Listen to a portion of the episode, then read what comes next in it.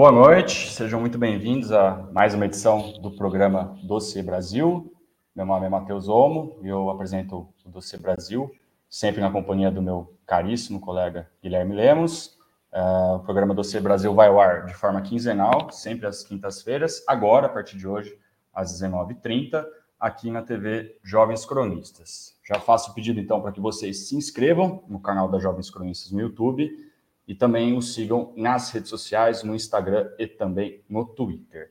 Uh, antes de passar a bola aqui para o meu colega de apresentação, para o Guilherme, é, hoje é uma data histórica para o Brasil, dia 31 de março, a gente estava até conversando aqui nos bastidores da coincidência semi-trágica do nosso programa ir ao ar exatamente no 31 de março, né, quando se passam 58 anos do golpe civil-militar. O Guilherme foi muito bem na descrição do programa, né, é sempre bom a gente rememorar essa data, mas também não colocar uma responsabilidade exclusiva nos militares, no golpe militar de 1964. A gente sabe que foi um movimento que acaba conjugando várias forças sociais que culminaram na deposição do João Goulart. E também acho que, já que a gente começou também a trazer muitos aspectos geopolíticos aqui para o programa, os dois golpes mais recentes na história republicana do Brasil se deram sobre administrações democratas nos Estados Unidos, né, que ultimamente se convencionou a gente entender o Partido Democrata dos Estados Unidos como uma força amistosa, amiga do Brasil, signo de ventos democráticos, e a gente percebe que tanto o João Goulart e mais recentemente a Dilma Rousseff foram depostos sobre não só somente sobre a administração democrata, mas com muitos dedos do Partido Democrata na, na orquestra que foi o golpe em 64, um golpe mais clássico no sentido né, da palavra, e também em 2016, seguidamente com os escândalos de espionagem da NSC e depois uh, o caso Petrolão, Petrobras, que levou à deposição da Dilma Rousseff. Gui, é, a gente conversando hoje né, durante o dia, separamos o dia para fazer uma espécie de curadoria do que seria o 31 de março e a gente foi, de certa forma, surpreendido. Né? Os militares, não vou dizer que eles se escamotearam né, no noticiário, mas talvez eles foram um pouco escamoteados pelas notícias, principalmente envolvendo o recuo do recuo do Dória, né, que agora diz ele que vai concorrer à presidência, e também do nosso marreco favorito, que não decola, não decola, e parece que agora, pelo menos assim, deixou em aberto, mas por hora parece que ele desiste, então, da candidatura à presidência, aparentemente concorre a um cargo proporcional, não mais majoritário. É, boa noite, deu o seu destaque aí, o seu boa noite para os nossos espectadores e um ótimo programa para nós dois.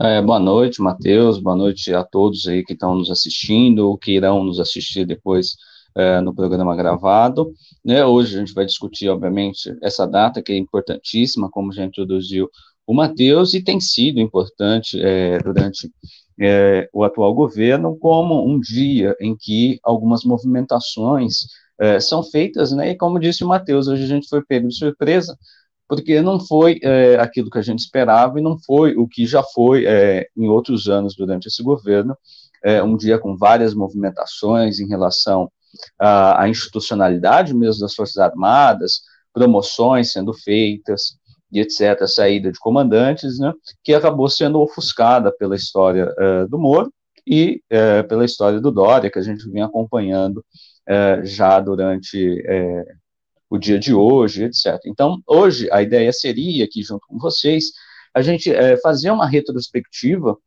em relação ao 31 de março, mais especificamente as comemorações em relação ao 31 de março durante os governos anteriores, sobretudo em relação ao governo Dilma, com a história da Comissão Nacional da Verdade, e etc., bem como é, uma recuperação rápida em relação ao próprio atual governo e do que, que representou em alguns é, episódios o 31 de março durante este governo. Então, é, aí, Matheus, você quer entrar em algum outro assunto ou a gente mete bala para essa, essa retrospectiva? Eu acho legal meter bala mesmo, Gui. É, eu só estava aqui resgatando assim de memória, né? Realmente o, o 31 de março passado, em 2021 ele foi muito mais atribulado, teve a história da demissão dos comandantes, a saída do ministro da Defesa, na época, o Fernando Azevedo Silva, mas de uma certa forma, se a gente for pensar que estamos em ano eleitoral, estamos no último ano do governo Bolsonaro, tem um certo sentido estratégico dos militares, de certa forma, saírem de cena, mesmo sabendo que eles estão aparelhando toda a gestão federal. Mas eu acho legal a gente entrar com essa retrospectiva agora, para que talvez ajude a gente a entender um pouco dessa movimentação um pouco mais silenciosa nesse ano. Então, se você quiser trazer para a gente esse retrospecto agora, eu acho que seria muito interessante. Perfeito. É, antes de entrar, eu só queria cumprimentar a algumas pessoas que estão aí já nos comentários, o Ederson Ricardo, que está sempre com a gente, né, o Ederson Schmidt, e a Sandra Barros também, que está sempre acompanhando a gente, prestigiando esse espaço de debate, esse espaço uh, de análise que procura trazer uh, uma outra perspectiva em relação àquilo que a gente vai ver uh, das análises que circulam por aí. Pois bem, nessa linha, Uh, se a gente retrospe é, pegar retrospectivamente é, o 31 de março, é, durante, por exemplo, os governos Lula, não havia uh, essa, essa norma, ou não havia esse costume de se comemorar o 31 de março, era um período no qual uh, as insatisfações ou os embates entre o governo federal se deram é, por outras questões, por outras vias, em alguns pontos por questões salariais, e depois é, com o próprio general Heleno, é, em relação ao processo de demarcação de Raposa Serra do Sol. Então, eram temáticas que giravam em torno é, dessas disputas que estavam é, em outros campos e não necessariamente atreladas a questão da ditadura, embora o própria tenha os casos, né, depois uh, dos ministros da Defesa, o Viegas, por conta da questão do Herzog e etc. Mas durante o governo Lula havia uma certa calma em relação a esses processos. O processo começa a mudar, a dinâmica uh, das relações civis militares começa a se transformar justamente uh, no final do governo Lula e início uh, do governo Dilma, justamente, em primeiro lugar, pela figura de guerrilheira que a Dilma carregava, né, de ter participado da, da luta armada durante a ditadura e etc. Então já havia um estranhamento é, por aí é, em relação aos militares e em um segundo momento com a ideia é, de colocar para frente uma comissão que avaliasse né, os crimes contra os direitos humanos durante o período da ditadura e para além daquela data também, para além de 85, né? Então, uh, começa já ali a ter essas, essas dinâmicas de contestação em relação à Comissão Nacional da Verdade, né?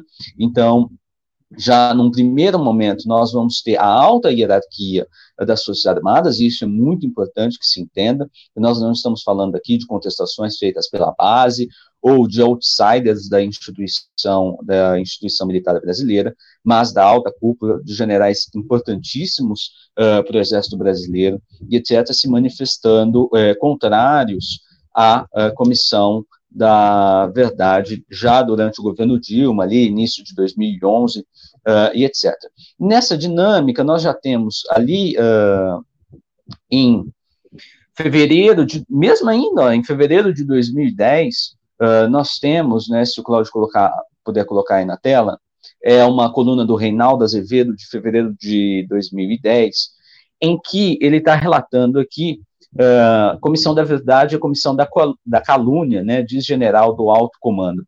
É, esse general do alto comando era uh, o general Maynard Marques de Santa Rosa, que à época era chefe do departamento geral de pessoal do exército e membro do alto comando, por consequência, que afirmava que a comissão da verdade é uma comissão da calúnia, né, e que isso era resultado de você confiar a fanáticos a busca da verdade e o, uh, que seria a mesma coisa que você entregar uh, o galinheiro, as raposas, etc. Então foi uh, uma uma carta, uma nota do general Maynard Marques de Santa Rosa que circulava nas redes e depois ela é republicada nos jornais de grande circulação. Então era uma nota que da, é, na época circulava entre os generais do exército e aí curiosamente uma uma repórter é, próxima aos militares, que é a Tânia Monteiro, ela publica, é, a primeira vez que sai, é por ela que sai essa história da, da nota do general Maynard, chamando a comissão da verdade de comissão uh, da calúnia. Né? Isso acabou resultando na, na exoneração dele do Departamento Geral de Pessoal do Exército, No entanto, naquela história que eu dizia uh, durante o governo Lula em relação à Raposa Serra do Sol, o general Mainardi também havia sido exonerado por conta de declarações públicas. Então, naquela oportunidade, ele dizia que as Forças Armadas uh, contestavam a forma como que Raposa Serra do Sol tinha sido demarcada, né, de forma contínua e na faixa de fronteira, eles defendiam que fossem ilhas, ou seja, você faz uh, demarcações uh, em ilhas e você tem corredores em que uh, não é demarcada. Então, nesses corredores você pode ter, por exemplo, mineração e etc. No entanto, mesmo algumas, os antropólogos, mesmo a ISA, vão dizer que isso é totalmente anti-inconstitucional, né, porque você precisa não ter, é, você precisa ter o controle é, da terra de forma geral, e você não pode ter mineradoras no meio de uma área reservada à preservação de populações indígenas, da sua cultura, uh, e etc. Então, naquela oportunidade, ele criticou e foi exonerado de um cargo que ele estava no Ministério da Defesa.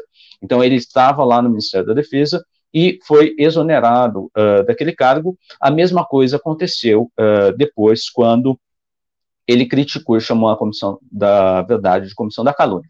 Mas mais para frente a gente vai entender como, ao longo desses anos, ao longo do governo Lula, ao longo do governo Dilma, essas declarações sucedidas uh, de exonerações de cargo, elas foram usadas uh, como forma de passar a informação aos civis que eles estavam sendo punidos, por aquilo que estavam dizendo, mas se a gente observar de perto, a gente vai ver que, na verdade, eram movimentações uh, naturais da instituição militar.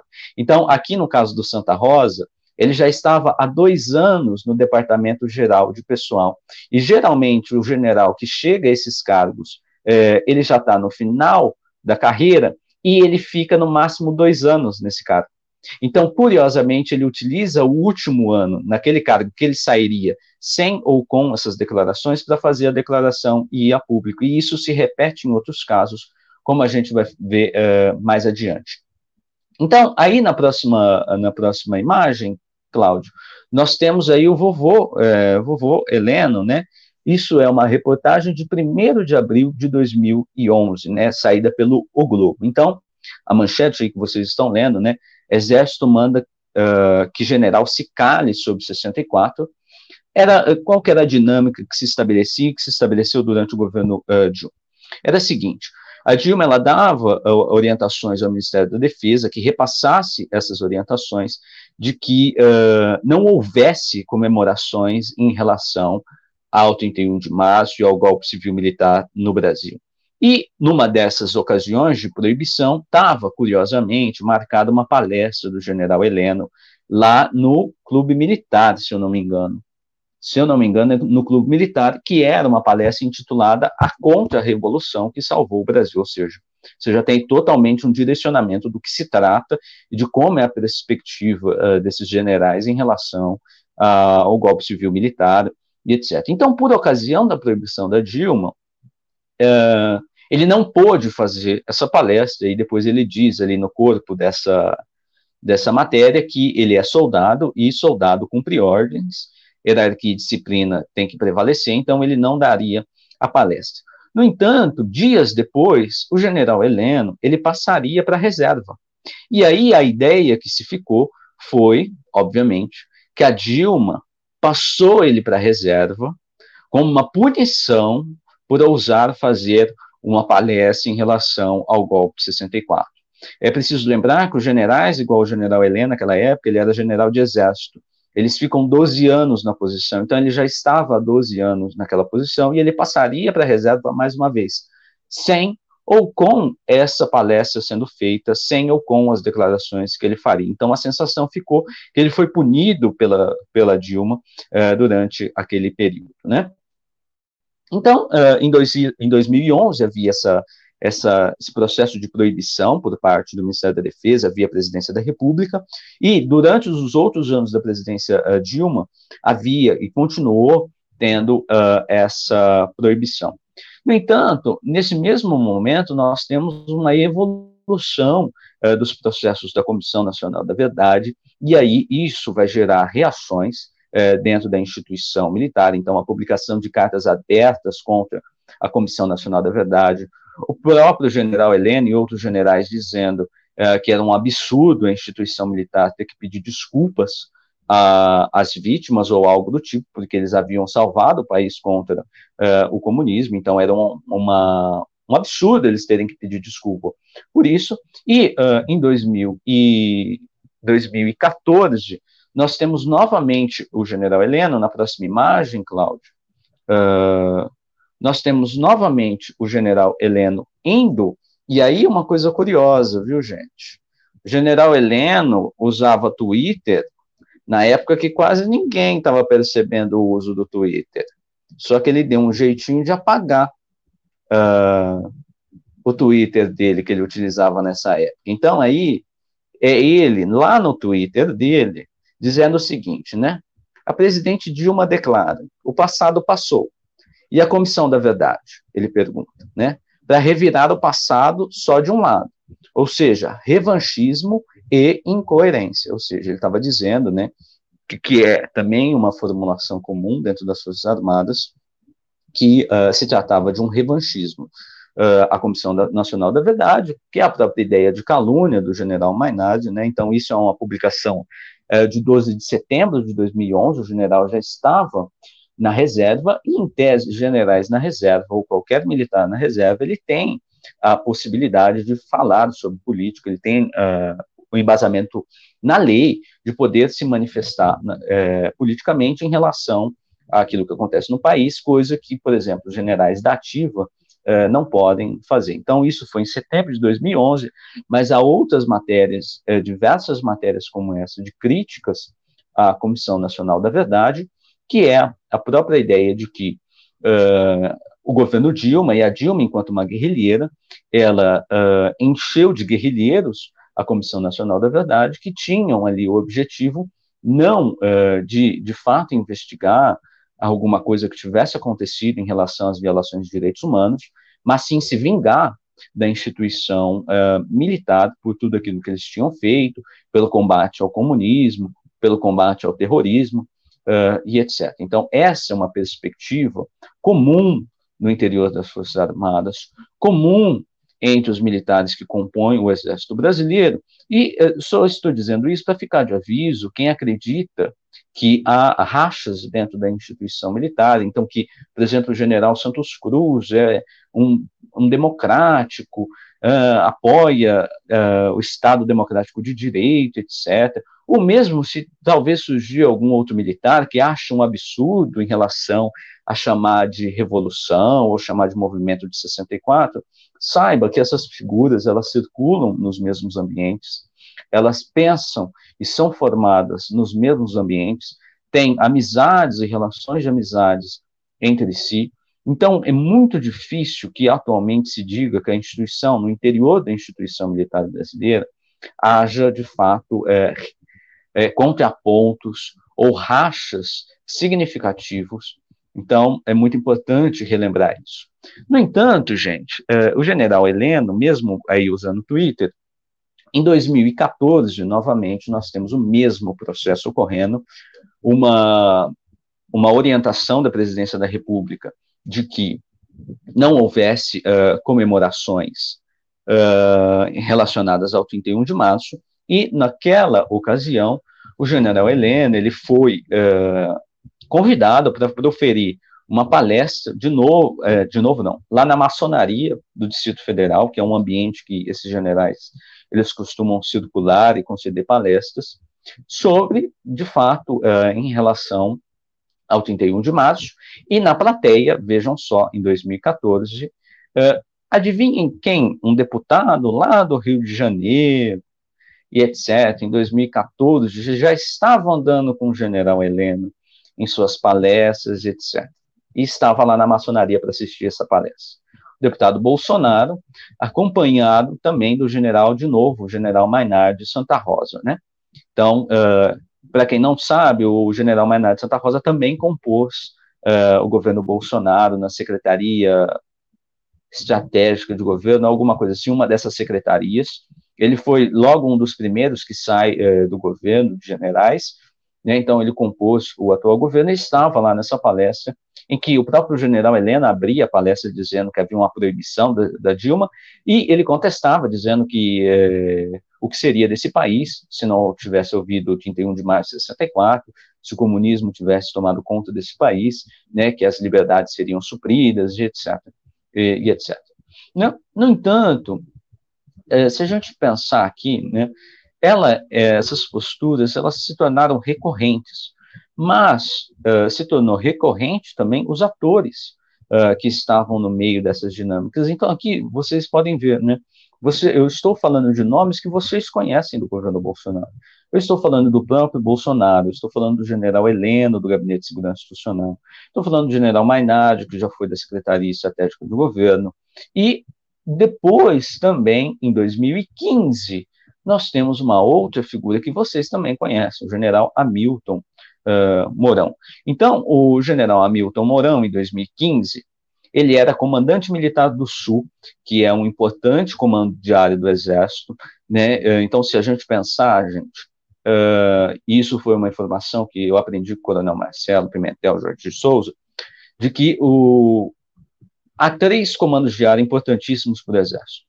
O comando da Amazônia, do qual, por exemplo, o general Heleno já foi comandante, o comando do Oeste, que pega o Mato Grosso e o Mato Grosso do Sul, aquela região, né, são as áreas de fronteira, né, e o Comando Militar do Sul, porque durante um, uh, um bom período o Exército tinha toda a sua estratégia e a sua doutrina militar voltada uh, para o Sul, daquela região Sul, e depois, durante os anos 90, 1990, 1994, essa doutrina ela se desloca do sul do país e se direciona para a Amazônia, com toda a questão das terras indígenas, com toda a questão uh, simbólica que envolve também. Então, a partir de 94, uh, a identidade militar ela vai estar muito associada a estar na Amazônia, na presença na Amazônia, em servir enquanto militar na Amazônia, né? Então, uh, o Comando Militar do Sul, embora tenha esse deslocamento doutrinário, ele continua extremamente importante com um forte prestígio no interior do Exército, ou seja, pessoas que servem uh, no Comando Militar da Amazônia ou que vão para o Comando do Sul, elas têm grandes possibilidades de uh, prosseguir na hierarquia. Então, naquela época, o general Mourão ele estava no Comando Militar uh, do Sul. E acabou repercutindo na mídia uma série de palestras que ele estava que ele estava dando, no qual ele dizia que precisaria se afastar, e já eram né, naquele período de discussão do impeachment, então ele dizia que era preciso uh, afastar a incompetência do governo federal, ou seja, se referia a presidente Dilma, mas também na mesma época saiu a informação de que um dos uh, quartéis sobre o comando dele, lá na região sul, comemorou, uh, fez uma homenagem ao Coronel Carlos Alberto Brilhante Ustra. Foi uma homenagem porque o Coronel Alberto Ustra ele tinha acabado de falecer, então houve também essa homenagem a ele naquela região. Não preciso dizer uh, como a figura do Ustra é, é percebida pela esquerda, pela sua atuação durante a ditadura uh, e etc. Né? Então, isso acabou gerando uma grande uh, embate na, na mídia, e, uh, mais uma vez, o Mourão ele foi, ele foi exonerado do cargo do Comando Militar do Sul e enviado para a Secretaria de Finanças, Economia e Finanças do Exército, em Brasília. Qual que é o detalhezinho aqui, mais uma vez, que vocês viram em relação ao Mainardi?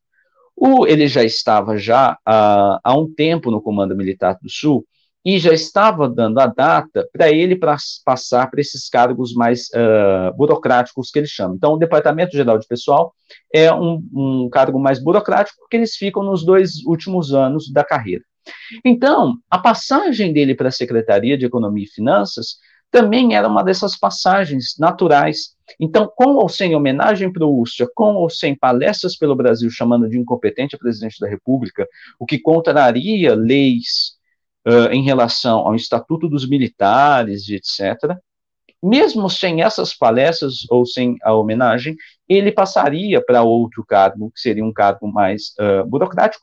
Tanto é que, à época, os jornalistas perguntaram: e aí, Mourão, o que, que aconteceu, etc. Foi uh, houve uma insatisfação tão grande que te exoneraram? Ele falou: sabe o que, que ele falou? Ele falou assim: não, É movimentação normal da, da instituição militar, não tem nada a ver com que isso que vocês estão pensando. Então, era, até mesmo na sinceridade do general na época, era uma movimentação natural dentro da instituição militar. No entanto, o próprio general Mourão, em 2017, ele volta a fazer esses processos. Então, em 2017, que é aquele, os eventos mais é, recentes, que o pessoal pode se lembrar mais, né, que ele dizia que deveria ter uh, um despertar para a luta patriótica, e que se as instituições judiciárias não resolvessem o problema do país, eles teriam que intervir, né, aquela coisa das aproximações sucessivas, que ficou famosa em 2017, e aí, mais uma vez, repetindo o processo do general Heleno, uh, em 2011, ele foi passado para a reserva, e eh, qual que a perspectiva civil em relação a isso? Ele foi punido. Ah, o general Mourão falou coisa que ele não devia falar, e ele foi punido, porque passaram ele para rezar. Então, mais uma vez, são aquelas passagens para uh, para reserva ou movimentações da instituição militar que são percebidas enquanto punições, quando na verdade elas não são punições, porque elas não entram como um processo administrativo de punição disciplinar no interior do Exército. Movimentação, e aqui isso é importantíssimo para quem está assistindo a gente, Movimentação no interior da instituição militar e exoneração de cargo não é punição para o militar. Não é punição. Então, é preciso ficar atento a, a esses processos, por quê? Porque a gente está vendo que durante os governos Dilma, uh, e mesmo ali durante, em 2017, já era o governo do Michel Temer, a gente está vendo um reiteramento da perspectiva militar de que exoneração de cargo é punição. No entanto, paralelamente a essas ideias que eram interpretadas como golpistas, então, ah, o general Mourão é um golpista, eles querem intervir na política, nós tínhamos o contraponto a ele e que se tornou uma estratégia muito boa durante o governo militar, uh, durante o governo Bolsonaro, esse governo militarizado, de você opor duas perspectivas e você atuar em pinça.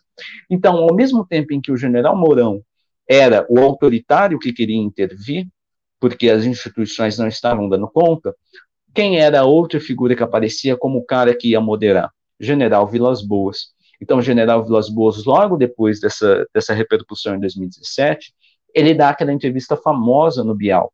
Ele diz que a instituição militar, o exército, ia respeitar a legalidade, etc., que eles tinham preceitos de respeito à, à democracia, né? Então, havia sempre o contraponto, que foi um contraponto que reiterava para a opinião uh, civil de que nós tínhamos ali um exército profissional, uh, na frente do general Vilas Boas, personificado naquela figura, uh, que respeitaria as instituições, que respeitaria o ordenamento das coisas e etc. Quando, na verdade, se nós vermos depois em relatos do próprio Michel Temer, por exemplo, Michel Temer estava em contato direto com o alto comando do Exército, com o general Vilas Boas, com o general Etchegóin, mesmo antes uh, dos processos de impeachment, porque isso é um dado que o professor Pinheiro encontrou, uh, os processos relacionados ao CISFRON uh, eram, foram criados, mais ou menos, desenhados pelo Vilas Boas, e a Dilma deu para o Michel Temer a função de acompanhar esses processos de perto, então era uma relação que já vinha de algum tempo, uh, a relação entre Michel Temer uh, e Exército, então havia essas conversas entre Michel Temer e o alto comando, né, e também uh, o mesmo relato do Eduardo Cunha, que a gente pode interpretar enquanto um relato não desinteressado, obviamente, como nada em política desinteressado, que ele dizia que mesmo durante o impeachment da, da Dilma Rousseff, uh, o general Vilas Boas ele tinha informação privilegiada do que acontecia uh, dentro do gabinete presidencial, porque os gabinetes presidenciais eles têm toda uma lógica que é o exército, as forças armadas que fazem a segurança. Então a gente sempre vai ter alguma pessoa, mesmo por exemplo que a Dilma tenha é, tirado o GSI e tornado em secretaria, a gente sempre vai ter um militar lá dentro do gabinete, uh, prezando pela segurança, porque isso são elementos da institucionalidade brasileira e essas informações acabavam passando. E isso não é novo na história do Brasil. Se nós pegarmos os relatos dos generais que eram a alta cúpula hierárquica do Exército durante os anos uh, 90, por exemplo, durante o impeachment do Collor, a gente vai ver que era a mesma coisa. Então, a gente tinha as informações que vinham através desses assessores militares sitiados dentro dos gabinetes presidenciais, e que a informação fluía da instituição militar para o gabinete presidencial uh, e vice-versa. Né? Então, eles tinham esse conhecimento. Então, ele fala, o Eduardo Cunha, que o Vilas Boas tinha pleno conhecimento do que acontecia uh, no gabinete da Dilma. E depois, obviamente, se a gente for pensar que uh, em 2014 o Bolsonaro já estava fazendo campanha dentro da AMAN, e isso foi reiterado anos depois, em 2015 o Vilas Boas assume como, como comandante do Exército, então uh, não é possível dizer que o projeto Bolsonaro, uh, não é possível desvincular o projeto Bolsonaro da figura uh, do general Vilas Boas, para além da, do tweet famoso em relação ao habeas corpus do Lula e etc. Né? Mas, então, o que, que a gente está vendo aqui? para recapitular rapidamente, né? Então a gente está vendo aqui manifestações políticas de generais da alta hierarquia do Exército em relação à recusa da interpretação de que houve violações de direitos humanos durante a ditadura, contestação da Comissão Nacional da Verdade e etc. Mas, uh, e isso é muito importante de ser entendido, embora a gente ache, ache que, ou achou mesmo a bibliografia acadêmica que interpretava esses processos achava que de fato havia ali um controle civil sobre os militares. É preciso lembrar que essas manifestações elas são só a superfície do que nós conseguimos ver. Então, é muito provável, por exemplo, que a Comissão Nacional da Verdade, muito pelo contrário de ter gerado militares mais democráticos, ou que de fato eh, se contestassem em relação ao que as Forças Armadas fizeram durante o período 64, Uh, na verdade, nós havíamos ali no interior daquela instituição, muito provavelmente, um reiteramento do que eles já pensavam em relação à esquerda, do que eles já pensavam em relação ao comunismo, e, muito mais importante que isso, processos como esses de punição de militares, você exonerar o Heleno de tal cargo porque falou tal coisa, o general Mainardi de tal coisa, isso gera um espírito de corpo na instituição militar. Então, eles se tornam mais coesos do, perante esses processos. Muito pelo contrário, né? Muito pelo contrário do que a gente acaba pensando. A gente acaba pensando, enquanto civis, de que isso vai é, gerar um racha no interior da instituição, ou que isso vai mostrar a posição firme é, de nós civis em relação àquilo que nós acreditamos, e que isso pode mudar o que eles pensam.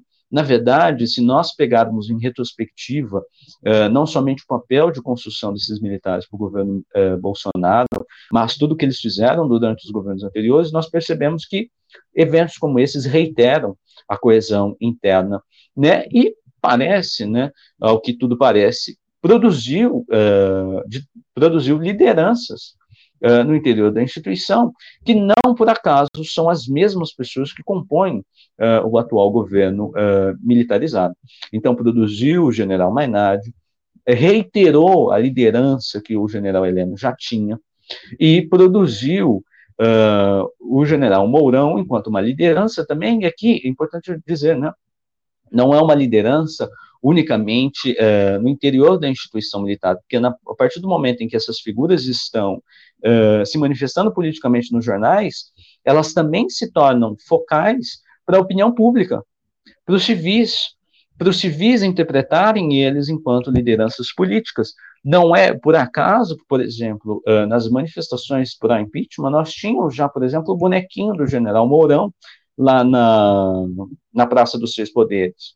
Então, uh, esses processos construíram também essas lideranças uh, políticas e lideranças militares respeitadas no interior da instituição militar. Né? Então, uh, aí eu vou passar a bola para o Matheus, se ele quiser fazer alguns comentários sobre, aí depois a gente pode rapidamente passar a discutir uh, o que foram os 31 de março durante uh, o atual governo e como isso foi uma plataforma para operações em série na mídia.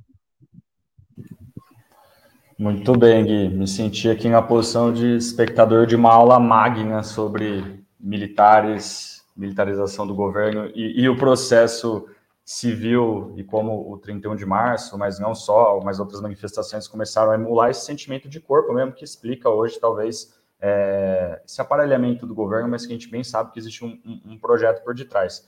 É, se eu pudesse sintetizar assim a sua fala, porque para mim o que você fez aqui foi um, um resgate, meu ponto de vista historiográfico e jornalístico, do que tem de informação, inclusive nessa perspectiva que eu acho que é uma via de mão dupla, né? Tanto a postura, vamos pensar, os governos petistas, especialmente, de não ter nenhum tipo de retificação sobre o significado dessas movimentações naturais, né, de exoneração, de saída, e, enfim, de passagem de um, de um militar é, para reserva, mas também o, o, próprio trabalho jornalístico. Né? Eu, pelo menos, não tenho de cabeça nenhum ombudsman, alguém que tenha feito alguma correção.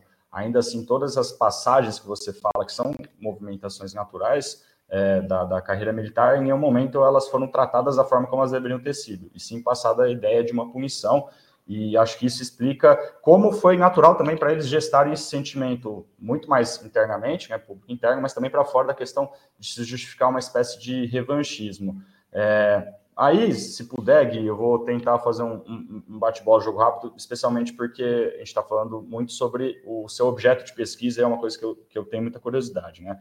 Mas, é, antes de mais nada, é, eu acho que é muito importante ficar para o nosso público isso é, muito bem entendido, é, no que toca, por exemplo, a questão da Comissão Nacional da Verdade. Né? A gente sabe que a gente teve um processo de redemocratização um pouco diferente, um pouco distinto do que alguns outros países aqui na nossa região, especialmente no caso, por exemplo, da Argentina, né? que, que a, a, punição ela, ela, se dá de maneira é, é, tácita e, e, e, posterior ao período de redemocratização. No Brasil, a gente teve um processo diferente. Né?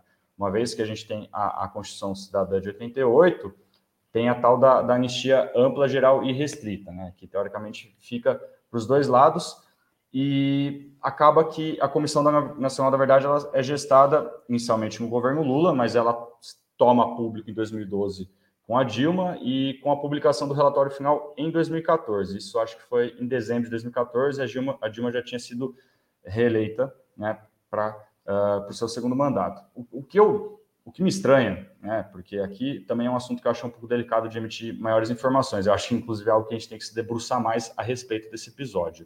É, o que eu gosto de chamar muitas vezes de uma tempestade perfeita. Né? Uh, óbvio que um relatório da Comissão Nacional da Verdade, falando sobre os crimes, né, os crimes de horror, de, de tortura durante a ditadura, crimes né, que eu classifico como terrorismo de Estado, eles iam espinhaçar a instituição Exército, a, as três forças, as Forças Armadas de forma geral, é, especialmente se a gente pensar que existe um alto índice né, de alto parentesco. Os militares da década de 60, 70, 80, hoje, grande parte dos generais e coronéis uh, tem alguma relação com, são da mesma família, digamos assim. Então, isso, obviamente, ia gerar um, um, um atrito dentro da força. Mas a, a, a, o que eu questiono no limite, é a forma como se é publicizado o relatório da Comissão Nacional da Verdade e também uma coisa que a gente sabe que na política é extremamente importante, uma questão de timing. Né? A Dilma ela entra no segundo mandato dela já um pouco desgastada por uma pesada campanha que o PSDB faz, né? A época o candidato que ela derrota é o Écio Neves. Primeiro questionamento das urnas acontece com a Écio, é importante também a gente fazer esse resgate, porque isso acaba implicando muito na, na questão do próprio impeachment dela, do golpe em 2016, e também sobre o que se buscava naquele momento, você espinhaçar uma relação que a gente bem sabe que não foi muito bem conduzida desde que a Dilma assume o governo. Né? Se, se, tem dois setores que a gente pode avaliar que a Dilma não soube conduzir muito bem a relação institucional, primeiro deles, para mim, a meu ver, é a diplomacia, a relação com Itamaraty, né? a, a política externa ativa e altiva dos anos do Celso Amorim com o Lula, ela é abandonada, deixada de lado, isso é fato notório público, diplomatas, o, pessoal do corpo diplomático brasileiro era muito desgostoso com a Dilma, inclusive tem relatos que falam que quando ela sofre o impeachment em 2016,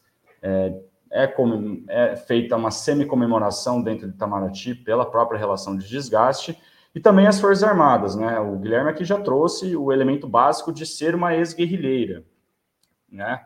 Isso, isso por si só, do, do, ponto de vista do que a gente sabe que, o, que o, a, a, doutrina do Exército, especialmente né, se a gente pensar que os generais que estão hoje é, no, no, Exército, eles estavam à época nas academias militares, então eles estavam vivendo o, o suco do, do, do, que seria essa doutrina de contra-insurgência e anticomunista. Então isso ia espinhar relação. E também se a gente for pensar nas trocas que o Ministério da Defesa sofre, né, Gui? Uh, a gente começa com o Celso Amorim, que sai do Itamaraty e vai para o Ministério da Defesa. Depois a gente tem o Jacques Wagner e tem um pequeno episódio em que a, uma das secretarias do Ministério da Defesa assume uma, uma a, Eva Chiavon, que à época era casada com um, um diretor regional do MST. Então, para um, um, uma instituição que tem o anticomunismo dentro de, de, de, do seu corpo doutrinário, você ter né, é, uma, uma dirigência que tem relações com o MST, a gente bem sabe o que, que isso pode gerar. E, e, essa, essa Eva Chiavon é responsável pela assinatura de uma mudança na promoção do, dentro do Exército. Isso acaba né, também criando mais atritos. E, por fim, a gente tem o último ministro da Defesa do governo Dilma, que é o Aldo Rebelo, que é, recebi a informação um pouco antes do programa, né, Gui, de que ele se filiou ao PDT, mas o Aldo Rebelo, à época, ele era afiliado ao Partido Comunista do Brasil. Então, é, é uma sequência de eventos que, que, pensando, né, o Ministério da Defesa é o cargo de direção civil sobre os militares, muito embora, desde que o governo Bolsonaro assume, somente generais do Exército tenham exercido o cargo. Então, a gente vê que é, é uma série né, de eventos que eles acabam se sucedendo e que criam um, um, uma espécie de justificativa desse espírito do corpo militar, de alguma forma, intervir no sentido daquilo que eles sempre temeram. Né? A gente conversou bastante aqui nos programas iniciais sobre a questão do olavismo, do marxismo cultural, como isso foi gestado dentro do Exército e, e nunca deixou de ser trabalhado no, na perspectiva psicológica. Então, você tem um governo que já vem de uma baixa popularidade, que ganha uma eleição da forma como ganhou, em grande medida cometendo um certo estelionato eleitoral, aplicando né, um governo de ajuste fiscal. Então você perde sua base social, acaba espinhaçando com o braço direito do Estado, né, que é um núcleo de defesa e segurança, vendo que os militares já estavam predispostos a criar um, um atrito com os civis, como eles gostam de colocar. Né? Dentro da cosmologia militar, não, não faz muito sentido a gente ter uma visão sobre os militares, mas os militares falam sobre civis e isso faz muito sentido. Então, esse é o primeiro ponto. O que você pensa sobre a Comissão Nacional da Verdade? Né? Se, se foi é, uma consequência de eventos não tão premeditados, mas que incorreram nesse espírito de, de trazer esse espírito de corpo para os militares. E a segunda questão sobre o episódio de demarcação de terras, né? que talvez tenha sido o ponto de partida, especialmente na questão da Raposa do Sol, se você acha que é uma mera instrumentalização, né? Porque se a gente vê um governo totalmente aparelhado por militares, ele é só um governo que basicamente entrega o nosso patrimônio, o que, o que eles estão falando? É desenvolvimentismo que eles querem para a Amazônia, nesse sentido? Ou, na verdade, é, sempre foi uma cortina de fumaça para, na verdade, eles terem um projeto de poder por detrás que não tem nada a ver com desenvolver o Brasil? Então, se você puder, só esses dois elementos, Comissão Nacional de um lado e demarcação do outro, porque eu acho que dá para aproveitar bem o seu estudo sobre isso.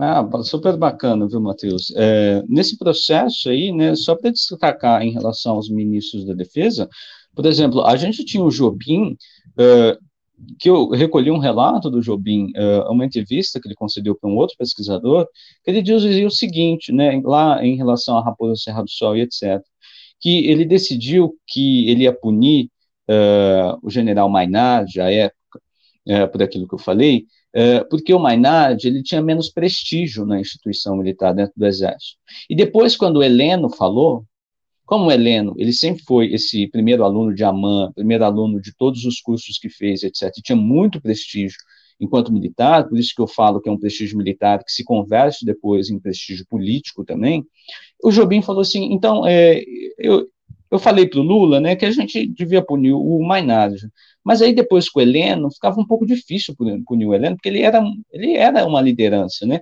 Então aí eu fui lá e conversei com o Heleno e falei assim, Heleno, para de falar o que você está falando nos jornais.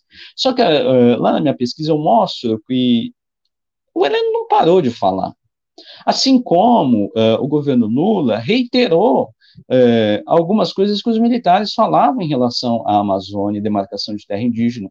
Então, se os militares falavam que tinha que ter mais pelotão de fronteira na Amazônia, inclusive pelotão de fronteira dentro de terra indígena, o governo Lula foi lá e assinou um decreto que é, obriga o comando do Exército a instalar pelotões mesmo no interior de terra indígena. E é, o Jobim ainda fala, do lado do Heleno, num, uh, num evento lá na Amazônia, ele diz assim, ó, oh, essas ONGs em relação aos indígenas vocês podem reclamar, encher o saco nosso, mas assim, a gente vai pôr o pelotão de fronteira dentro de terra indígena e foda-se, né? Porque é, isso é orientação do presidente Lula, a gente já fez, isso é o que os militares querem, e, sim, vocês que falam de indígena e etc., que reclamam disso, assim, a gente está nem aí para o que vocês pensam. Né? Então, foi isso. Então, uh, havia um reiteramento daquilo que os militares falavam da Amazônia no corpo da lei também.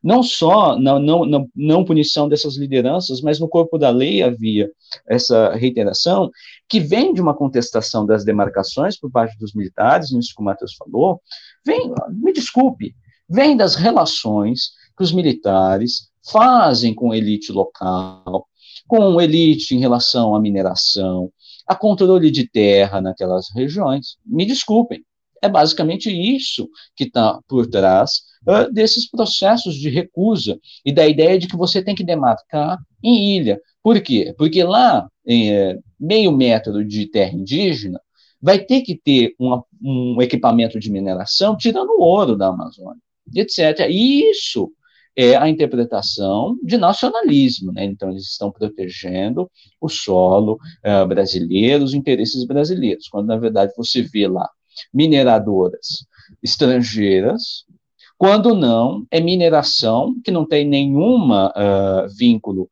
uh, com o Estado brasileiro, que não tem nenhum controle legal, ou seja, é ouro brasileiro saindo do país sem que a lei tenha controle sobre isso, sem que o Estado brasileiro ganhe. Então, mesmo que se fizesse mineração, que se aceitasse essa mineração, esse ouro não teria um benefício para a população local, não teria um benefício para o Estado brasileiro, uh, e etc. Então, me desculpe, é vinculação com elite local, é vinculação com elites uh, transnacionais de mineradoras, e etc., de controle daquela região, e não tem uh, nada de defesa de interesse do país, não. Né? É aquilo que o o professor Pinheiro gosta de brincar, né? É o padrão Curió, que foi lá e controlou uh, o coronel uh, Curió, que controlou uh, Serra Pelada, etc. É aquele padrão. É você extrair tudo que você conseguir, acabar com a região, extrair tudo que tiver de riqueza, e ainda de quebra você produz um militar que tem liderança política. Olha, se a gente vê os processos que a gente está vendo, é basicamente isso quem que é a figura política do general Heleno e de outros generais que passaram pelo comando da Amazônia e que controlaram aquela região. É basicamente por aí uh, a história. Né? E esse controle civil que não controlou os militares durante uh, os governos Dilma, durante os governos Lula. Então, naquilo que o Matheus falou, né, o Amorim, ele era um diplomata. E Milico não conversa com diplomata, Milico não gosta de diplomata. Né? Se a gente pensar, são as duas vertentes que vão dialogar em relação à política externa, e os militares não gostam de diplomata. E havia-se aquela aquele ranhetice dos militares de dizer que o Amorim só andava com o diplomata, e etc., não conversava com os militares, uh, e etc. E depois, aí que você cita, né, Matheus, o Aldo Rebelo, e isso não sou eu que estou falando, isso são outros pesquisadores que falam, o Aldo Rebelo, gente, ele foi é, uma figura que, primeiro, teve uma forte é, presença midiática nessa coisa de Raposo Serra do Sol, de terra indígena, tem até livro publicado sobre. Então, se vocês procurarem aí, vocês vão achar ele contestando que essa ideia de que só existe o povo brasileiro, né, não pode ter índio, não pode divisão de raças, etc. Lembra algumas outras coisas que a gente está acostumado a escutar, né? E uh, o Aldo Rebelo havia toda uma política durante os governos Lula e Dilma de a gente ter carreiras uh, civis dentro do Ministério da Defesa. Ou seja, que era uma garantia de você ter civis no interior daquela instituição que fizesse um contraponto a uma instituição, às carreiras ou aquelas cargos que eram militares. Porque as pessoas que estudam uh, defesa no país, é clara a opinião, defesa do país não envolve só a área militar, mas outras áreas, e, portanto, havia-se a necessidade de você ter carreiras civis no interior do Ministério da Defesa. E, segundo os relatos desses pesquisadores e de outras pessoas, o Aldo Rebelo, naquele finalzinho ali já de governo Dilma, ele foi um dos responsáveis por passar é, cargos civis dentro do Ministério da Defesa para militares. Então, de remilitarizar cargos que vinham sendo construídos para civis serem ocupados. Bom, e se a gente pensar, isso foi a porta de entrada, porque esses caras construíram no país. Então, hoje, o ministro da Defesa não é nem um civil, é um general. né, um general de exército que controla o Ministério da Defesa, e isso desde o Silvio Luna, né, a gente tem esses generais ocupando aquele cargo. Então, é uma total militarização daquela uh, instituição. Então, uh, e aí a gente teve esses processos da Comissão Nacional da Verdade, que aos relatos, por exemplo, em alguns episódios lá do Roteirices do Carlos Alberto Júnior, eu não vou lembrar uh, o, o, nome do entrevistado, mas foi uma figura que acompanhou esses processos da CNV, etc., que diz que, assim, o que os Estados Unidos mandou de documento para a nossa Comissão Nacional da Verdade, relacionado ao que foi enviado para outros países, é quase insignificante a quantidade de documentos em relação uh, a esse período, fora que havia todo um boicote em relação aos militares da Comissão Nacional da Verdade, né, de que não deveria andar aqueles processos, etc., um total esvaziamento da Comissão Nacional de Documentos, de conceder fonte, acesso a documentos, aí entra todo naquela história, não, a gente destruiu os papéis daquela época, a gente destruiu, não tem mais nada, nenhum registro, etc. Então, entra nessas disputas também que acabou sendo, embora, como o Matheus falou, era uma iniciativa importantíssima para o Brasil, seria importantíssimo para a democracia do país, como foi importante para a consolidação democrática de outros países na América Latina, né? E o que, que aconteceu aqui, por aqui, né? A gente teve um, aquilo que eu falei, gerou coesão no interior da instituição militar, gerou figuras, lideranças políticas para esses caras, fora as conexões que são conexões com o mundo civil e com toda essa história uh, de civis estarem contestando a ditadura, setores empresariais e etc., que costuram essas amarras que vão ser aquilo que a gente vai ver nas ruas para impeachment, e depois o que a gente vai ver atualmente compondo uh, a base de apoio daquilo que se chama de bolsonarismo, de um governo Bolsonaro.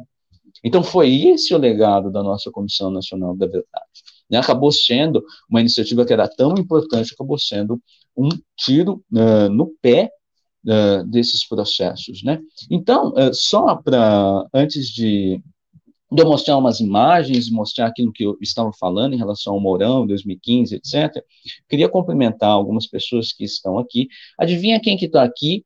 Que eu já convido que vocês vejam o nosso último programa com ela, a Ana Elisa Santiago, ela está aí nos comentários. A gente fez um último programa com ela é, em relação ao Haiti, a Minustah, que foi também um outro momento importantíssimo para uh, o reiteramento de que essas figuras, né, aquilo que está na fala da Annelisa lá no programa, de que essas figuras, elas foram reconstruir o Estado haitiano e voltaram e poderiam, estariam agora uh, com todas uh, as ferramentas para construir e reconstruir né, o Estado brasileiro uh, e etc., na formação de lideranças de gente como o general Heleno, de gente que compõe o atual governo, do general Santos Cruz, por exemplo, do general Ajax Porto Pinheiro, que foi ser assessor do Toffoli, ministro do STF em 2018.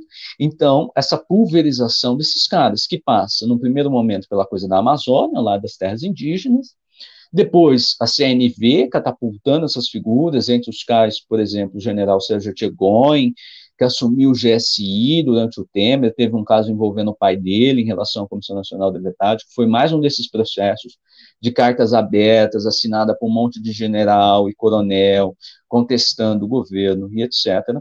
Então, a Comissão Nacional da Verdade, depois a intervenção federal no Rio, que o Matheus gosta sempre de lembrar, e eu gosto sempre de lembrar também, e a própria Minustah, durante todo esse processo, porque a Minustah foi uma operação muito grande, com é, longa, de longa duração, que produziu esses caras. Né? Então, cumprimentar a Anelisa Santiago, uh, o Rodrigo Ferreira, que está aí também uh, nos comentários, a Terezinha Assunção, que está sempre com a gente também, o Pablo Rovani, que eu lembro lá pelo nome no meu Facebook, está sempre por lá também, a Bianca Rondinha está por aí, e o David R. também está por aí. Então, uh, muito obrigado, gente, uh, por estarem todos aqui acompanhando uh, e fazendo esse processo de se contrapor, e de resistência mesmo, num ano tão importante, ano eleitoral, né, Matheus? E só para pôr aqui rapidamente, para ilustrar o que eu falei, porque senão vai que vocês saem daqui falando que eu falei um monte de coisa no começo e eu não dei fonte de nada, né? Então, uh, eu vou pôr aqui para vocês um slide, a tela de um slide. Uh, vamos ver se foi. Está apresentando uma, um slide aí, Matheus? Ainda não, Gui, tá, gente? Só não. na transmissão. Mas vai na boa aqui. A Ana continua Vamos. aqui com a gente. Ah, achei, achei. Foi? Agora deve estar tá indo. Tá transmitindo, vamos ver. Foi. Se Só quiser por tela cheia, Gui, porque é melhor, né? É melhor. É. Então, aqui, gente, só para contextualizar, enquanto o computador uh, carrega a tela cheia, e não sei, acho que não vai carregar a tela cheia. Bom, uh, só para contextualizar aqui, eu vou dar uma aumentada. Uh, só para contextualizar, é em relação, aqui é uma apresentação que eu fiz em relação a isso que eu havia falado, né? Então, aqui tem os elementos de 2015 do general Mourão, e aí eu vou mostrar só a imagem da, da manifestação de rua, né? Então, é uma manifestação de rua uh, em 2015. Então, você tem lá já, por exemplo, o bonequinho do general Mourão, né? Então, manifestantes exibem boneco inflável do general que criticou o governo, né? No, no gramado, em frente ao Congresso, uh, outro grupo simula velório de Lula e Dilma, naquilo que ficou bem uh, famoso, né, gente, das uh, daqueles bonequinhos do Lula preso, uh, como presidiário, etc. Então, só para vocês saberem, em 2015 nós já tínhamos essas figuras sendo percebidas uh, pelas, pelos civis, né? Então, é muito importante que a gente reitere uh, esses processos de composição de lideranças no interior da instituição militar e que vão ter consequências para o atual governo. Então, uh, essas orientações, por exemplo, essa carta ordem do dia, da qual ele chama, ordem do dia de 31 de março, ela foi, é, voltou a ser utilizada em 2019, então, de 2019, nós já temos a volta dessas ordens do dia, e como disse e reiterou uh, o coronel Marcelo em um texto importantíssimo hoje no UOL, né, Matheus, uh, em que ele diz uh, que ordem do dia, quando nós temos essas ordens do dia do Ministério da Defesa, elas são uma orientação expressa para, por exemplo, todos os comandantes de todos os quartéis repassem essa informação. Então, é função de qualquer soldado do Exército, da Marinha e da Aeronáutica tomar conhecimento da ordem do dia publicada. Né? Então, em 2020, nós tivemos uma ordem do dia que dizia que a ditadura eh, fortaleceu a democracia brasileira. Essa era uma ordem do dia assinada pelo então ministro da Defesa, uh, Fernando Azevedo e Silva. Ela foi assinada por ele, de, uh, juntamente com os três comandantes uh, das forças, aeronáutica, marinha e exército. No ano passado, 2021, nós tivemos uh, aquela operação em que, qual que foi a ideia passada? O Fernando Azevedo Silva, que um ano antes assinou uma nota, uma nota pública dizendo que a democracia fortaleceu a democracia brasileira, depois de um ano, gente, uh, bem, bem sarcástico aqui, ele acordou e ele decidiu não ser mais autoritário. Então, ele percebeu que Bolsonaro era um autoritário uh, em 2021. E aí, uh, no finalzinho de março de 2021, ao perceber que o Bolsonaro era autoritário, Fernando Azevedo e Silva também percebeu que, eh, na verdade, o Bolsonaro ele tentava politizar as Forças Armadas. Né? Só um parênteses, uh, até aqui, os processos de politização, vocês não viram eu mencionar tanto a palavra do Bolsonaro. Era o Bolsonaro que estava falando de Raposa Serra do Sol? Também. Mas quem deu maior visibilidade? Foi o Bolsonaro ou foi um general chamado General Heleno? Depois foi o general Hamilton Mourão, etc. Não tem o Bolsonaro produzindo essas coisas. Porque é preciso é, entender também, gente, que quando você não pune um general quando ele dá manifestações políticas, uh, embora a percepção civil seja de que é, eles estão sendo punidos, na verdade, se é movimentação natural, o que, que a gente está dizendo? Que a instituição militar apoiava por completo aquilo que eles estavam fazendo, e aquilo que eles estavam falando, e aquilo que eles estavam é, compreendendo sobre a realidade política brasileira. Então, aí em 2021, é, o Fernando Azevedo e Silva, ele viu que Bolsonaro era esse cara que tentava politizar, né, como um grande é, autoritário que é, e aí também outros é, militares acordaram de um sonho, e os três comandantes das Forças Armadas também perceberam que Bolsonaro é um autoritário. Né? E aí eles, como eles são muito democráticos, eles decidiram, não, agora foi demais, agora a gente vai ter que pôr nossos cargos à disposição, porque nós não aceitamos que se faça isso com nossas Forças Armadas. Então, foram todos exonerados, e aí qual que é a narrativa uh, jornalística? Bolsonaro autoritário tentou interferir nas Forças Armadas, militares que são muito democráticos contra posições autoritárias, se, uh, como forma de manifestação e recusa esse tipo de comportamento, se exoneraram do cargo. Aí, uh, no processo subsequente, nós temos o general Braga Neto assumindo enquanto ministro da Defesa e o general uh, Paulo Sérgio assumindo o Exército, Uh, Paulo Sérgio, que assume naquele período em 2021, em março de 2021, sob uh, uma narrativa que inclusive foi reiterada pelo aquele, aquele que ficou famoso durante a, a pandemia, Átila, Átila e Amarino, né, que ele, ele reproduzindo uma, uma reportagem, que obviamente você vê que é uma reportagem encomendada pelo Exército Brasileiro, dizendo que o Exército Brasileiro era um ótimo, é, combateu perfeitamente o Covid no interior das suas fileiras, um exemplo a ser seguido pelo governo federal, que o general Paulo Sérgio era um exemplo, uh, porque coordenou todo esse processo, enquanto uh, general pertencente ao alto comando, e etc. Uma maravilha, viu, gente, de, uh, de combate ao Covid, quando você vê que, por exemplo, o hospital militar, que só atende militar, não abriu as suas UTIs, que ficaram lá uh, sem gente para atender, porque não tem tanta gente a ser atendida assim, não abriu as suas UTIs quando a gente tinha aqueles picos de morte no Brasil, aqueles picos que morria mais de mil gente, mil pessoas por, uh, por dia, o Exército não se compadeceu desses uh, brasileiros e abriu as suas UTIs para que nós tivéssemos um, um, tratamento adequado. Muito pelo contrário, dizendo em uh, tratamento adequado, pegou e produziu quilos de ivermectina, de um uh, remédio que comprovadamente não combate o Covid.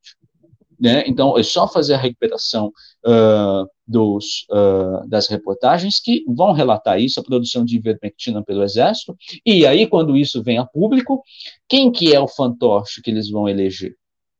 General Pazuello. Então, quem que mandou fazer tudo isso é o General Pazuello, que, por consequência, é um general que abaixa a cabeça para quem? Para o Bolsonaro autoritário. Né? Tá bom, então. Então, é, você está me dizendo, por exemplo, que o Exército ele não, ele, ele produz atos normativos é, con, contrariado. Então, ele, contrariado, produz atos normativos, faz a instituição militar se movimentar e produzir ivermectina e etc.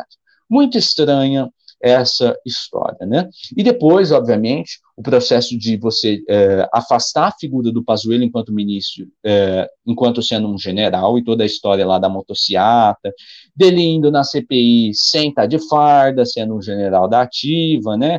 Deve ser um dos únicos casos que o general é convocado para a CPI, sendo um general da ativa e não vai de farda. E sendo dito que ele não representaria, ele não representava a instituição militar e o exército, né?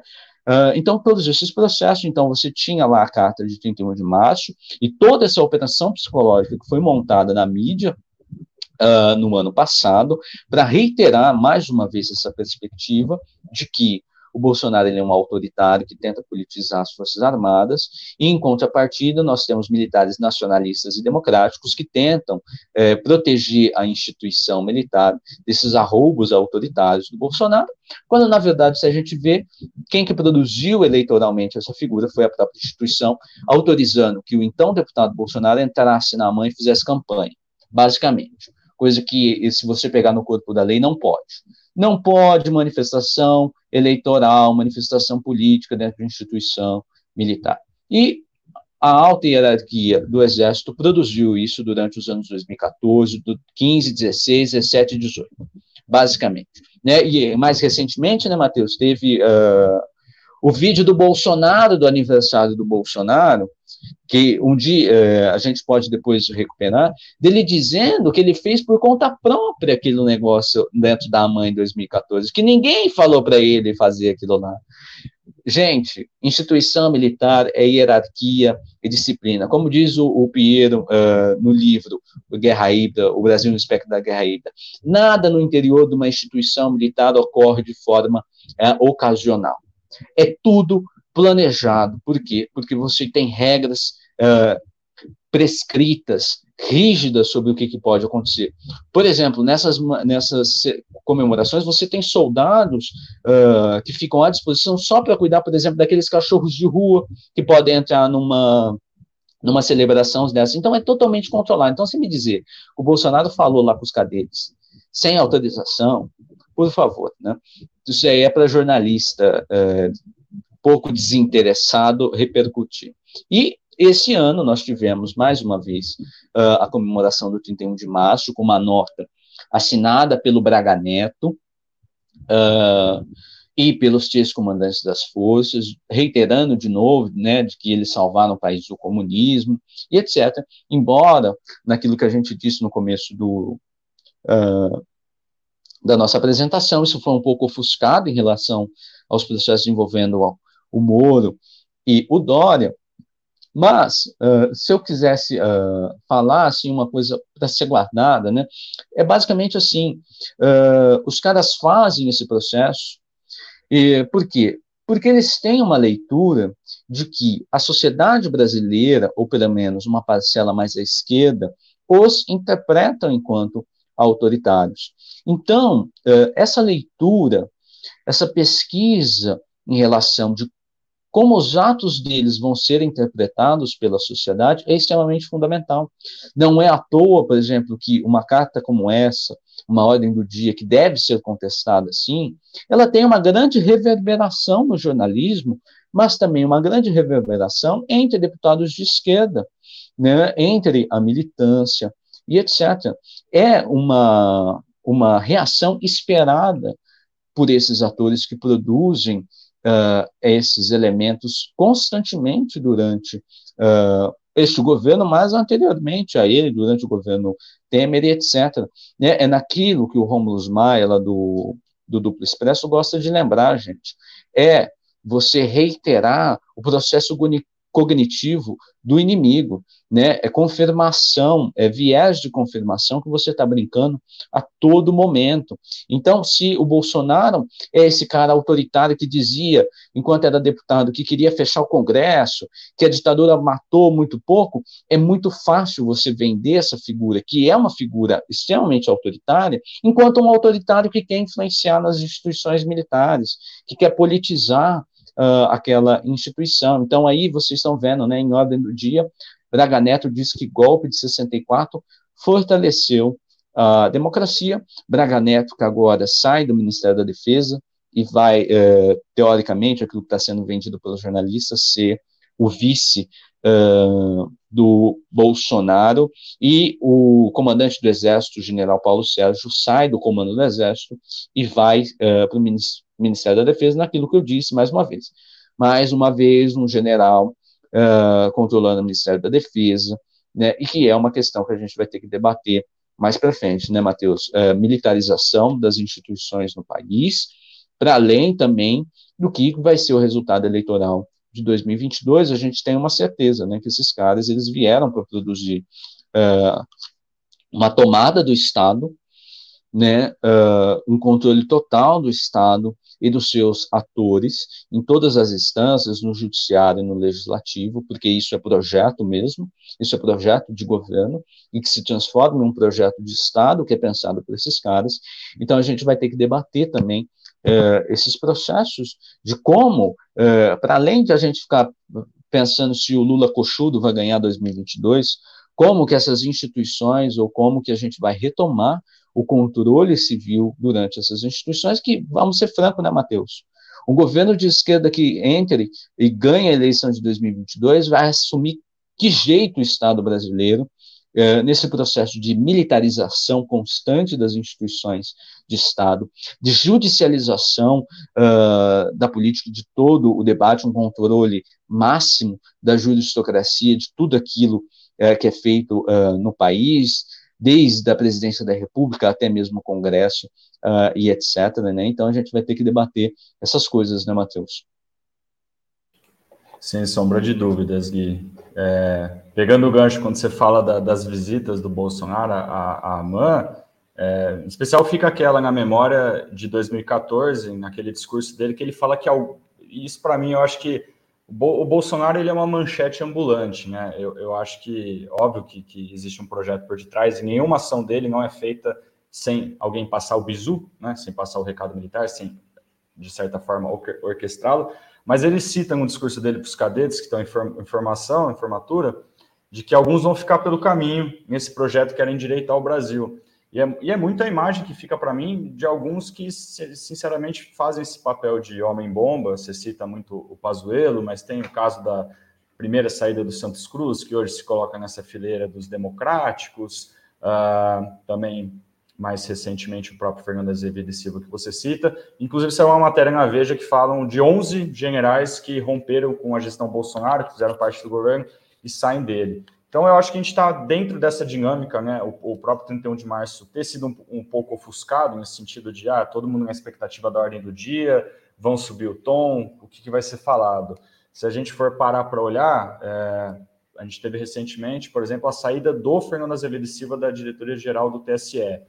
Então, está se construindo, na minha visão, né, já que a gente está entrando na perspectiva de prospecção eleitoral, de que os militares eles é, precisam produzir sempre essa dissonância de blocos dentro da instituição, de alguns serem bolsonaristas e outros serem do campo democrático, porque a ideia é não passar essa unicidade para que não se entenda que ele, eles são o projeto em si, o Bolsonaro é uma grande cortina de fumaça, e também no sentido de que Uh, toda a questão que, teoricamente, a esquerda deveria se posicionar contra, ou o campo de oposição daquilo que é considerado sistêmico, para que, no limite, o exército se retirando, os militares se retirando, te, sempre que tem alguma tensão, que sempre que se eleve o tom e que a corda possa parecer que vai estourar, a esquerda tem que se apegar ao discurso sistêmico. Isso eu vejo muito claramente na questão, por exemplo, das urnas eletrônicas, quando elas são questionadas. Esse próprio movimento e o Exército, não vamos ser ingênuos, ele faz parte de uma comissão de transparência e acompanhamento das urnas eletrônicas. Ele pode não ter alguém no cargo de diretor-geral mais, se o Exército se mantém como uma das instituições que basicamente estão abalizando as, as urnas eletrônicas.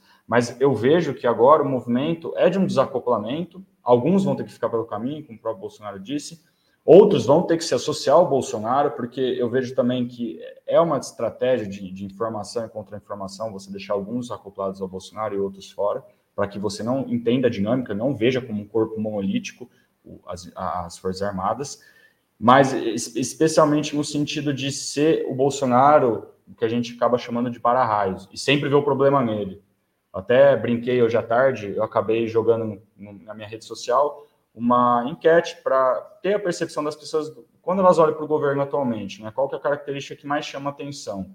Coloquei dentre elas se elas se elas viam como um governo militar, um governo militarizado, um governo fascista ou um governo neoliberal. Para minha surpresa, as pessoas entenderam como um governo neoliberal. E óbvio que essas alternativas elas não são excludentes. A gente pode ver recorte de todas é, é, essas características dentro desse governo. Né? A minha sacada foi essa. Vamos ver o que, que você vê mais no governo. E, e eu tendo a concordar com o que as pessoas me responderam. Porque, basicamente, para que todo esse grupo de generais que o Guilherme tão bem descreve nesse processo, que já tem né, quase seus 15 anos, que está sendo gestado, basicamente o acordo que eles fizeram com, o andar de cima, se a gente pode dizer, tanto no sentido geográfico, se vocês quiserem pensar nos Estados Unidos, mas também com a elite, que acaba coordenando, a, a, a, em grande medida, é, as ações políticas por aqui, é, basicamente o acordo que foi feito foi de, de ser um governo entreguista, foi de ser um, um governo que seguisse o, o receituário neoliberal.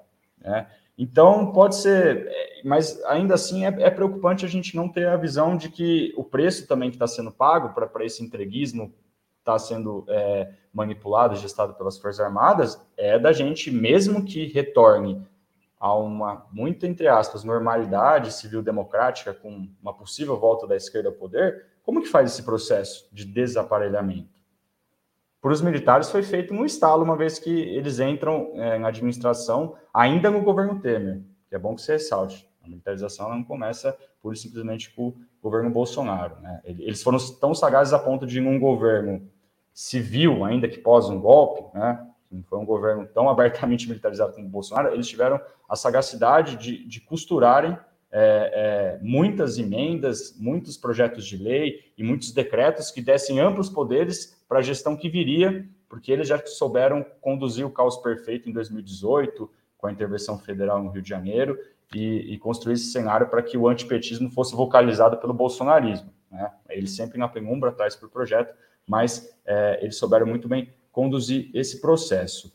Uh, mas, assim, o limite, né, se a gente for é, programa hoje falar sobre ecos do 31 de março, então a gente olha em retrospectiva, o que a, a gente projeta é, é, um cenário de que talvez eles tenham plantado o terreno para que eles continuem não expostos, independente de quem for eleito, se for o Bolsonaro, né, no caso agora, eu, eu pelo menos vejo um cenário mais provável de polarização entre Bolsonaro e Lula, eu acho que a terceira via não decolou. Eu queimo minha língua, porque eu era uma das pessoas que mais defendia de que o Sérgio Moro era o candidato do sistema e ele estava sendo é, manietado pelas elites e, e, também por todo o conglomerado midiático. Eu achei que o, Moro fosse emplacar, mas ele não decolou. Então, eu acho que a, a, cada vez mais a gente vai acompanhar esse movimento de saída de generais do governo, porque as pastas os cargos logísticos e que cuidam das verbas e das emendas, eles já estão sob administração militar. Se não um militar necessariamente no cargo, é um civil muito afinado com o discurso deles, né? E isso aqui não são palavras minhas, isso aqui vocês podem recuperar depois.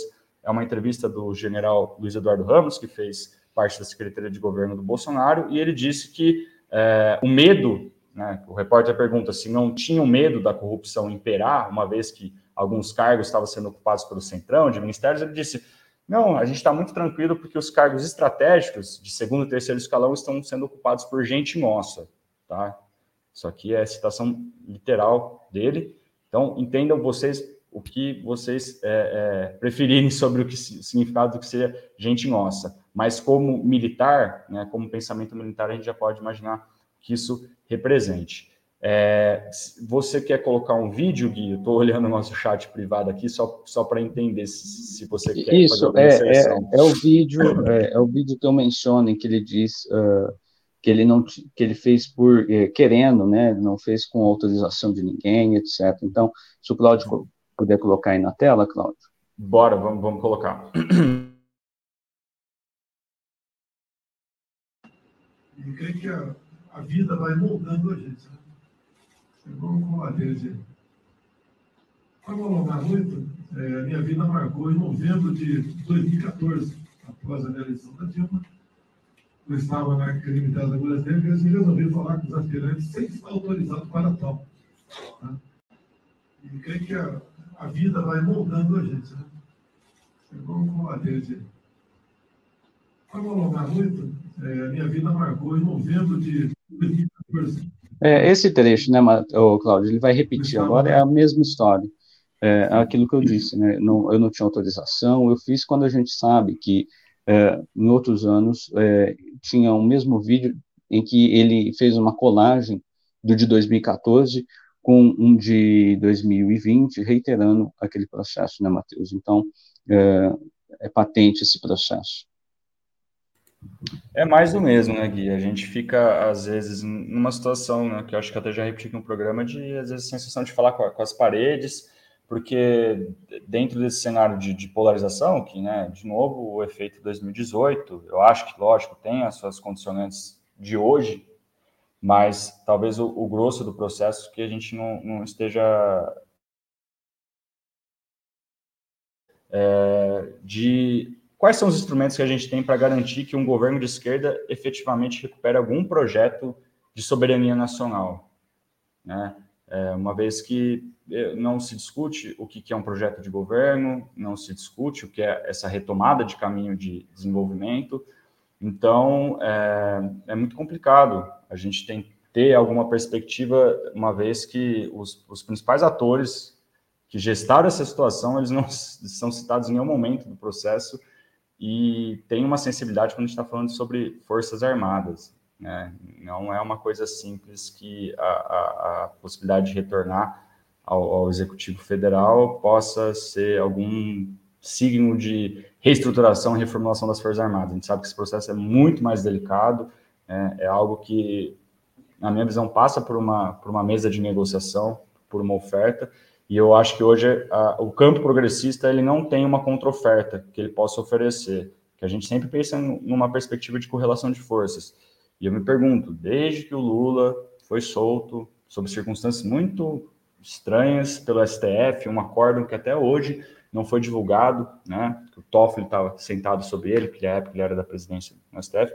Então eu pergunto, o que que de fato é, é, fez com que a gente acreditasse que foi uma mobilização popular que colocou o Lula de volta na rua, né? E agora com a possibilidade de ser é, presidente do, do, do, país novamente, né? Enfim, é, são, são muitas coisas que a, gente, que a gente se questiona, que a gente pensa, mas que a gente continue né, nessa posição, Guilherme, de denúncia, de, de tentar ao menos desnudar o, o que, que representa o governo Bolsonaro. Como eu disse, vários recortes, mas no limite que é um governo que está atrasando a gente em muitos anos. Recuperar o que foi feito nesses três anos e pouco vai demorar muito. Né? Então, por isso que a gente entende que tenha que ter uma voz não só de denúncia, mas também que seja um pouco mais é, valente, no sentido de é, retomada do que a gente perdeu em tão pouco tempo. Gui, vou passar para você dar a sua saudação final, seu comentário final para o pessoal, tá? E é isso. Obrigado aí pela mais uma participação nossa juntos. É isso, né, Matheus? A gente continua aqui fazendo um, trabalho de trazer uh, esses elementos para uma análise uh, que se detenha uh, analiticamente, sistêmica daquilo que acontece, né? Então, a gente vai continuar aqui, todos os, cada 15 dias, a gente sempre vai estar tá aqui com o nosso programa. Quero agradecer a Valquíria, que esteve aí nos comentários, a Bianca Rondina também, que esteve aí, uh, fez algumas perguntas, né, que foram respondidas durante a minha fala, a gente nem combinou, hein, Bianca? E eu já respondi uh, durante a fala, né, e o mesmo, o David R., que está aí com a gente, e para todos uh, que venham nos acompanhar depois no programa gravado, uh, nos acompanhem também uh, aí nas mídias, porque grande parte daquilo que a gente traz para o programa, a gente está também conversando com outras pessoas aí nas redes sociais, no Twitter, né? Então, aí na tela vocês têm o meu Twitter, o Twitter do Matheus, e reitero também que vocês sigam a TV Jovens Cronistas, aqui no YouTube, então ative o sininho, seja membro, uh, compartilhe os vídeos da TV Jovem Cronistas, que tem uh, muitos outros programas interessantíssimos também, e acompanhe as redes uh, do pessoal que é que faz uma análise de qualidade e que tem uma rede de pessoas, porque esse conhecimento a gente constrói em rede também e não somente. A gente se beneficia muito das redes, né, de materiais, porque se a gente pensar, os algoritmos das nossas redes, eles são totalmente viciados. Então, uma coisa que não chega no meu Twitter vai chegar no do Matheus, vai chegar em um de vocês que nos assiste. Então, é importantíssima a construção dessa rede em uma quadra uh, tão importante para o Brasil, uh, nesse ano eleitoral de 2022, com tantos desafios uh, para a gente enfrentar, né, Matheus? Então, muito obrigado por tudo aí, e a gente se vê daqui 15 dias uh, num outro programa com essa análise uh, bem feita, essa análise que traz uh, um conteúdo diferenciado para a gente discutir com a nossa rede e discutir com você que está aí do outro lado, que é importantíssimo para nós. Então, muito obrigado mesmo.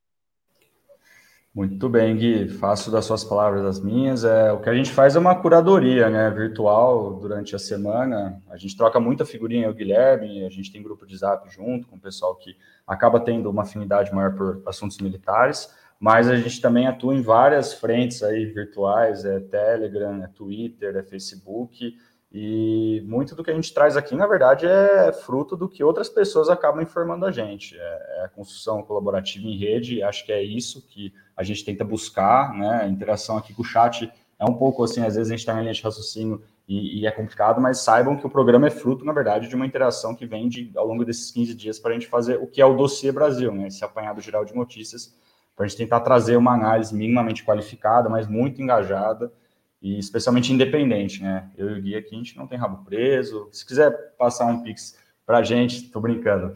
Mas, é, na verdade, o que a gente faz aqui realmente é porque a gente tem um, sentido político muito grande, né? O Guilherme, enquanto pesquisador, eu, porque sou uma pessoa que é, entendo que a gente tem que ter análise de qualidade nesse latifúndio assim, vazio de ideias que é o jornalismo brasileiro e mesmo a mídia dita alternativa progressista. Então, o Dossiê Brasil é mais um dos, desses espaços que tenta preencher, né, minimamente assim, uma análise um pouco mais crítica e engajada. Então, fica aqui meu agradecimento aí quem acompanha a transmissão, quem vai, porventura, acompanhar mais tarde a gravada no YouTube. E é isso. Acompanhe a TV Jovens Cronistas, a grade de programas deles é excelente, não é só o Dossiê Brasil, tá? Então, valorizem muito esse jornalismo independente, sigam eles nas redes sociais, Instagram, Twitter, se inscrevam aqui YouTube. E até daqui 15 dias, pessoal. Obrigado aí pela atenção. Valeu, Gui. Uma boa noite. Até a próxima.